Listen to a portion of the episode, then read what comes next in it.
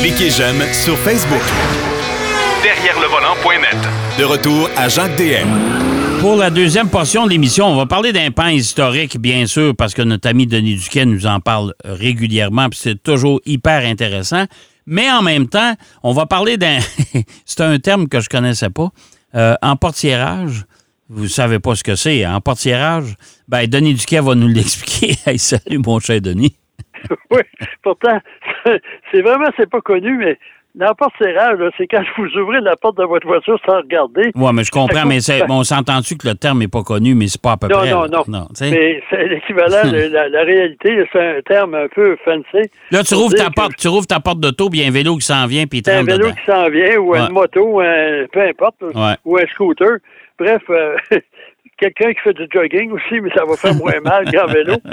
Puis le vrai, le vrai nom, c'est un porte-serrage. OK. Et en Europe surtout, on, on, on, euh, pratique de plus en plus la technique de la poignée hollandaise.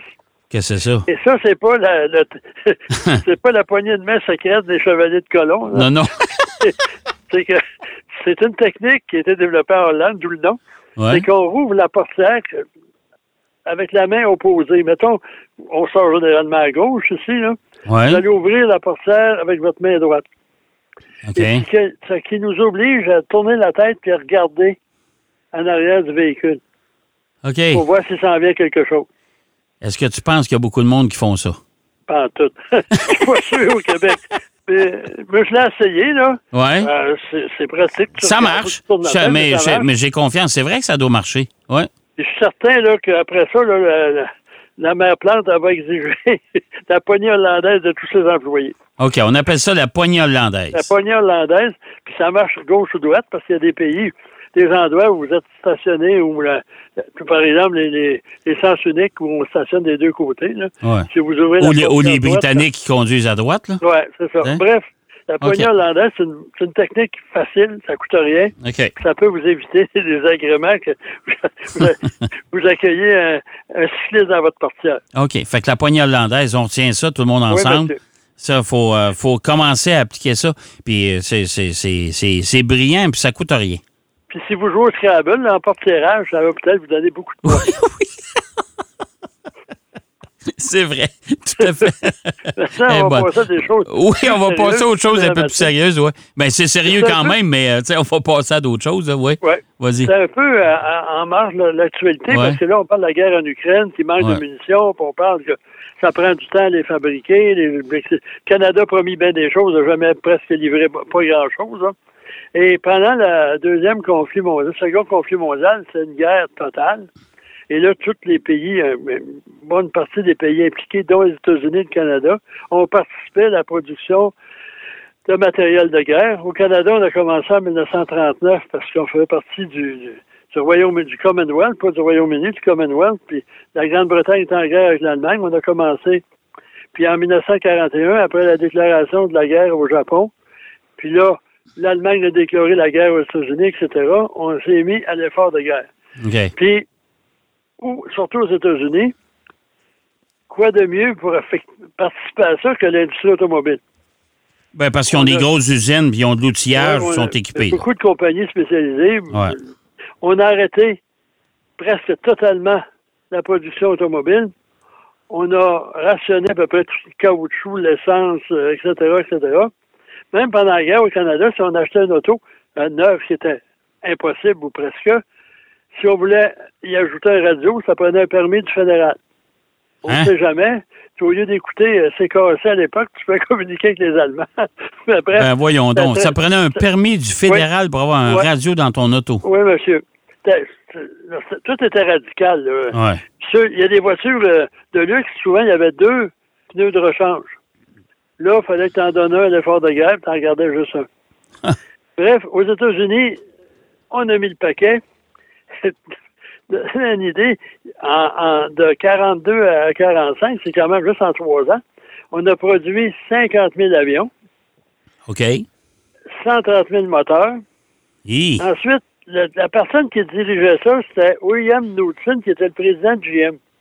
Le président Roosevelt lui a demandé de gérer la participation à l'effort de guerre, de dire, toi, tu fais ci, toi, tu fais ça, on va faire ça, etc.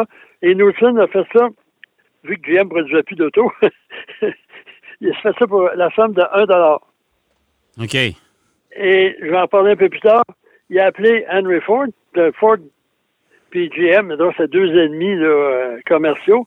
Il a demandé à Henry Ford de produire les avions B-24 et de construire une usine en conséquence. Je vais en parler après, mais apparemment, quand euh, il a appelé Henry Ford, l'autre ne le croyait pas. Ben non, c'est euh, sûr. Écoute, tu demandes à un constructeur automobile demain matin, t'arrêtes tes chaînes de production, tu vas me faire des avions. C'est c'est sûr c'est différent, là. Parce que GM, juste GM, ils ont produit 119 562 000 au but. Hi. 206 000 moteurs d'avion, 97 000 bombardiers, 301 000 hélices d'avion, 1 million, non, euh, 198 000 moteurs diesel, OK? euh, Ouais, 1 c'est- million 900 000 mitrailleuses, puis 850 000 camions.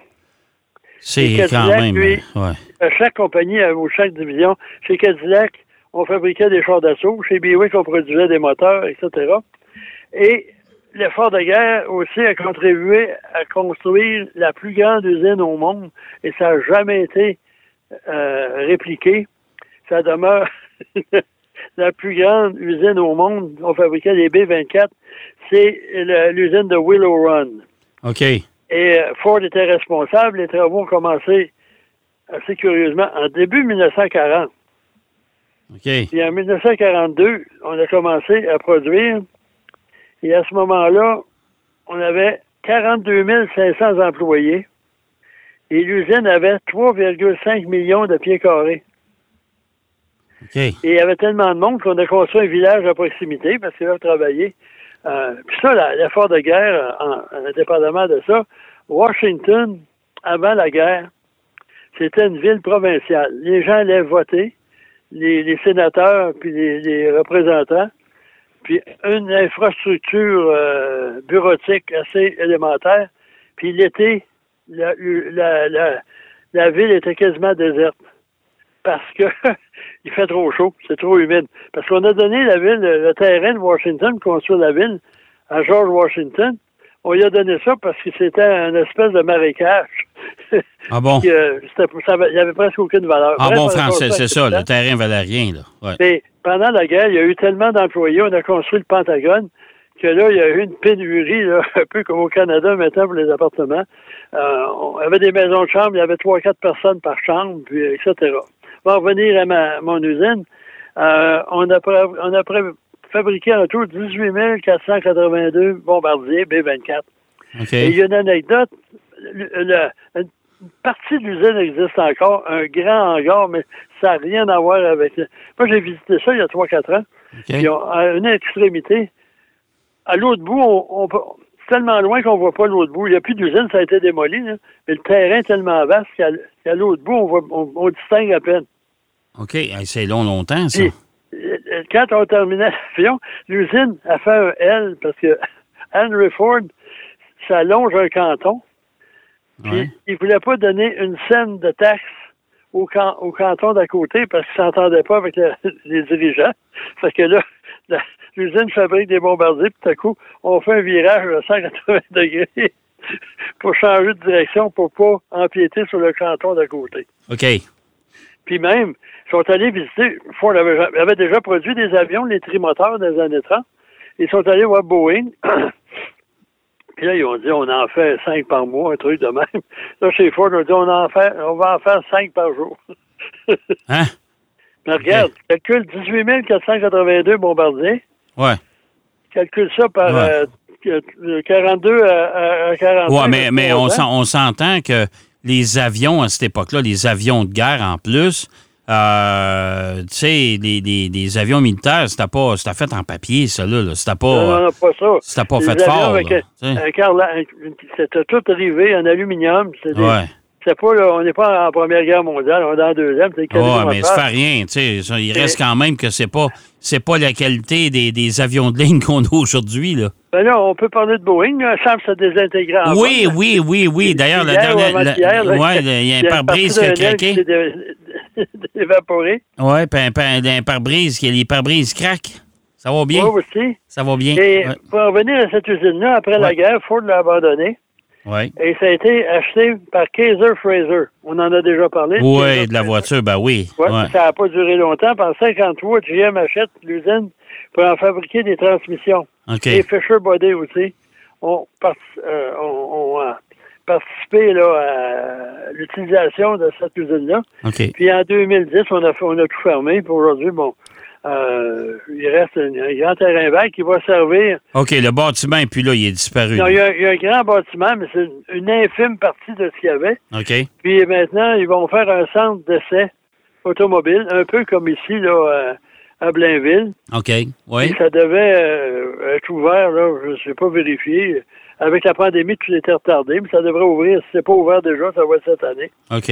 Au Canada, on a participé à l'effort de guerre, c'est un peu plus modeste. Mais quand même, on a fabriqué 8 millions de véhicules de transport, quand même. Wow. 5 000 chars d'assaut, 40 000 euh, euh, canons anti-chars, puis 1 500 000 armes légères. Hey, c'est, constructeurs- quand tu penses à ça, là, ça- il s'en est détruit du stock hein, pendant la Deuxième Guerre mondiale. Puis après tout ça, là, le, Ouais. le pire là-dedans, là, c'est que ça a coûté une fortune. On faisait Ouais. des bons de la victoire, etc. Et là, on a même, après la il y a certains héros, entre guillemets, qui sont revenus au Canada, qui ont été médaillés pour aider à vendre des bons de la victoire. Mais apparemment, plusieurs sont suspects. Ils étaient plus leur apparence, leur allure guerrière, puis leur facilité à s'exprimer que leur valeur sur le champ. Je ne veux pas insulter personne, mais c'est ce qu'on a. Ouais. Et euh, même la compagnie Bombardier euh, ont fabriqué 150 autoneiges militaires. Il OK. faut dire que Bombardier, c'était quand même à l'époque, là, à Valcourt, c'est un petit atelier. Mais, tu sais, Qui qui, payait pour ça, le gouvernement? Le gouvernement? Hi. Et, et- et compagnie, là, Ford, GM, Chrysler, Studebaker, euh, j'en oublie, Hudson, qui est au Canada, ont tous participé à l'effort de guerre. OK. Puis ici même, là, il y a des concessionnaires qui ont travaillé, la plupart des concessionnaires qui ne pouvaient plus vendre de voitures, comme chez, euh, aujourd'hui c'est fermé, mais qui s'appelait à l'époque Clermont Motors, Ouais. c'est le vrai nom. Les autres, ils, ils, euh, révisaient des moteurs d'avion. Il y en a d'autres, c'était des trains d'atterrissage qu'on fabriquait. Euh, tout le monde était impliqué là-dedans. Là. Euh, C'est pas, euh, Et même ici, on a produit euh, à l'usine Angus euh, le, le tank Valentine. C'est curieux, c'est un nom qui dit rien. Ouais. on fabriquait pas, on vendait pas des hot dogs, là. C'était, le Valentine, c'est le char d'assaut qui était le plus, le plus grand nombre de chars d'assaut produits, c'était le modèle Valentine. OK. Au Canada, on a produit plus de 3000 de ça. Mais 3300 ou quelque chose de même. Puis il y en a 3000 qui sont allés en Russie. OK. Euh, C'est ce qu'on appelle un char d'assaut d'infanterie. Euh, puis pourtant, on parle des Sherman, des Churchill, etc. Ah, ouais. Mais moi, moi, ce qui me fascine là-dedans, c'est que, écoute, ça fait 80 ans de ça, là, à peu près. Euh, euh, ce qui me fascine là-dedans, c'est, c'est de voir qu'il ne reste plus rien de ça, là. Tu, sais, Justement, tu me parles, point. tu, tu me parles de, de millions de, de puis de, de 100 000 puis 200 000 chars d'assaut, puis de- il reste plus rien de ça là. Donc, ça a été envoyé à la casse. Puis même, il y a un avion. Euh, qui- le plus- L'avion qui a été le plus produit en Grande-Bretagne pendant la guerre, c'est le Barracuda. Ouais, C'est un avion embarqué, ça, sur les porte-avions britanniques, puis ouais. euh, surveillance côtière. Il en reste plus. Sur 2000. Il aurait Imagine-toi. pu se garder une petite gêne, en un ou deux, mais c'est pareil, tu regardes tout ce qu'il y avait de l'effort militaire, sauf les chars Sherman puis une coupe d'autres, parce que l'armée voulait les. Ouais, mais les des chars Sherman, je sais des- pas comment qu'ils l'ont fait, puis il en reste combien, tu sais, sur le lot, il en reste plus Une beaucoup. coupe de sang facilement. Ouais, facile, mais après, les avions, Corée, les avions, il reste plus rien, là. La plupart des avions, il en reste que peu, euh, comme le Lancaster, là, il y en a fait, je sais pas combien, mais il en reste. Il en reste un au Canada, par Grande-Bretagne, je pense qu'il en reste moins d'une dizaine. Sais, Il reste- à chaque fois qu'on fait un vol de Lancaster, ouais. je pense que ça prend 200 heures de révision. Puis les pièces de ça, ça n'existe plus. Ben non, ben non, c'est sûr. Puis euh, les- sûr. quand tu vas dans des musées euh, d'aviation, surtout, euh, il n'en reste pas. Puis quand tu essaies de, de restaurer un avion, ils vont chercher des pièces. Euh, même souvent des avions qui ont, qui ont craché, puis qui ont tombé dans les marécages, qui sont enfoncés. Ça a permis leur conservation. Puis là, on, on va les déterrer, les sortir de là, prendre les pièces, puis euh, assembler de peine et de misère, puis c'est tout fait bénévolement en général. Les chars d'assaut, ça a l'air, il y en a plus qu'on pense. Je sais qu'en Grande-Bretagne, moi, à ma connaissance, j'ai visité deux musées de chars d'assaut, puis il y en avait au moins une trentaine de modèles différents. Oui, mais quand même. Mais, quand tu fais la proportion par rapport à ce qu'ils ont fabriqué, Ah non, il y en a eu de détruits, c'est effrayant, particulièrement les avions. C'est c'est incroyable. là. Oui, parce que ça va. Tandis que les armes là, automatiques comme Sten puis Bren, là, britanniques, Ouais. Là, ils en, ils en ont vendu un petit peu partout après la guerre.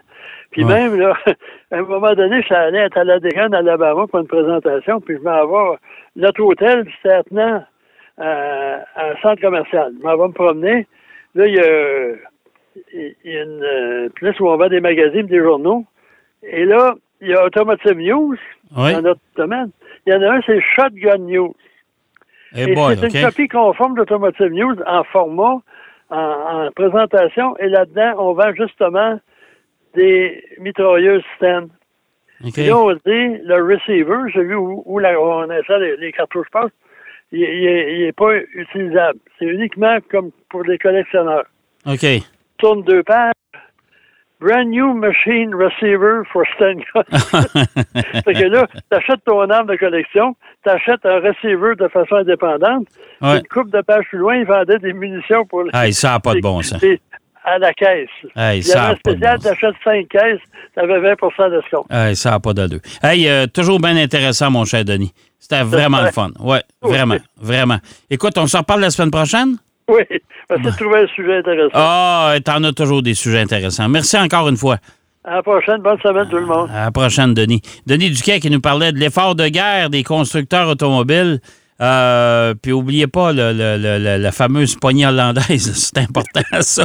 Écoute, je vais m'en rappeler de celle-là. On va aller faire une pause. Au retour de la pause, Marc Bouchard nous présente l'essai du Volvo V60 PHEV. Puis on va parler du mystère Mazda avec le CX70. Derrière le volant. De retour après la pause. Pour plus de contenu automobile, Derrière le volant.net.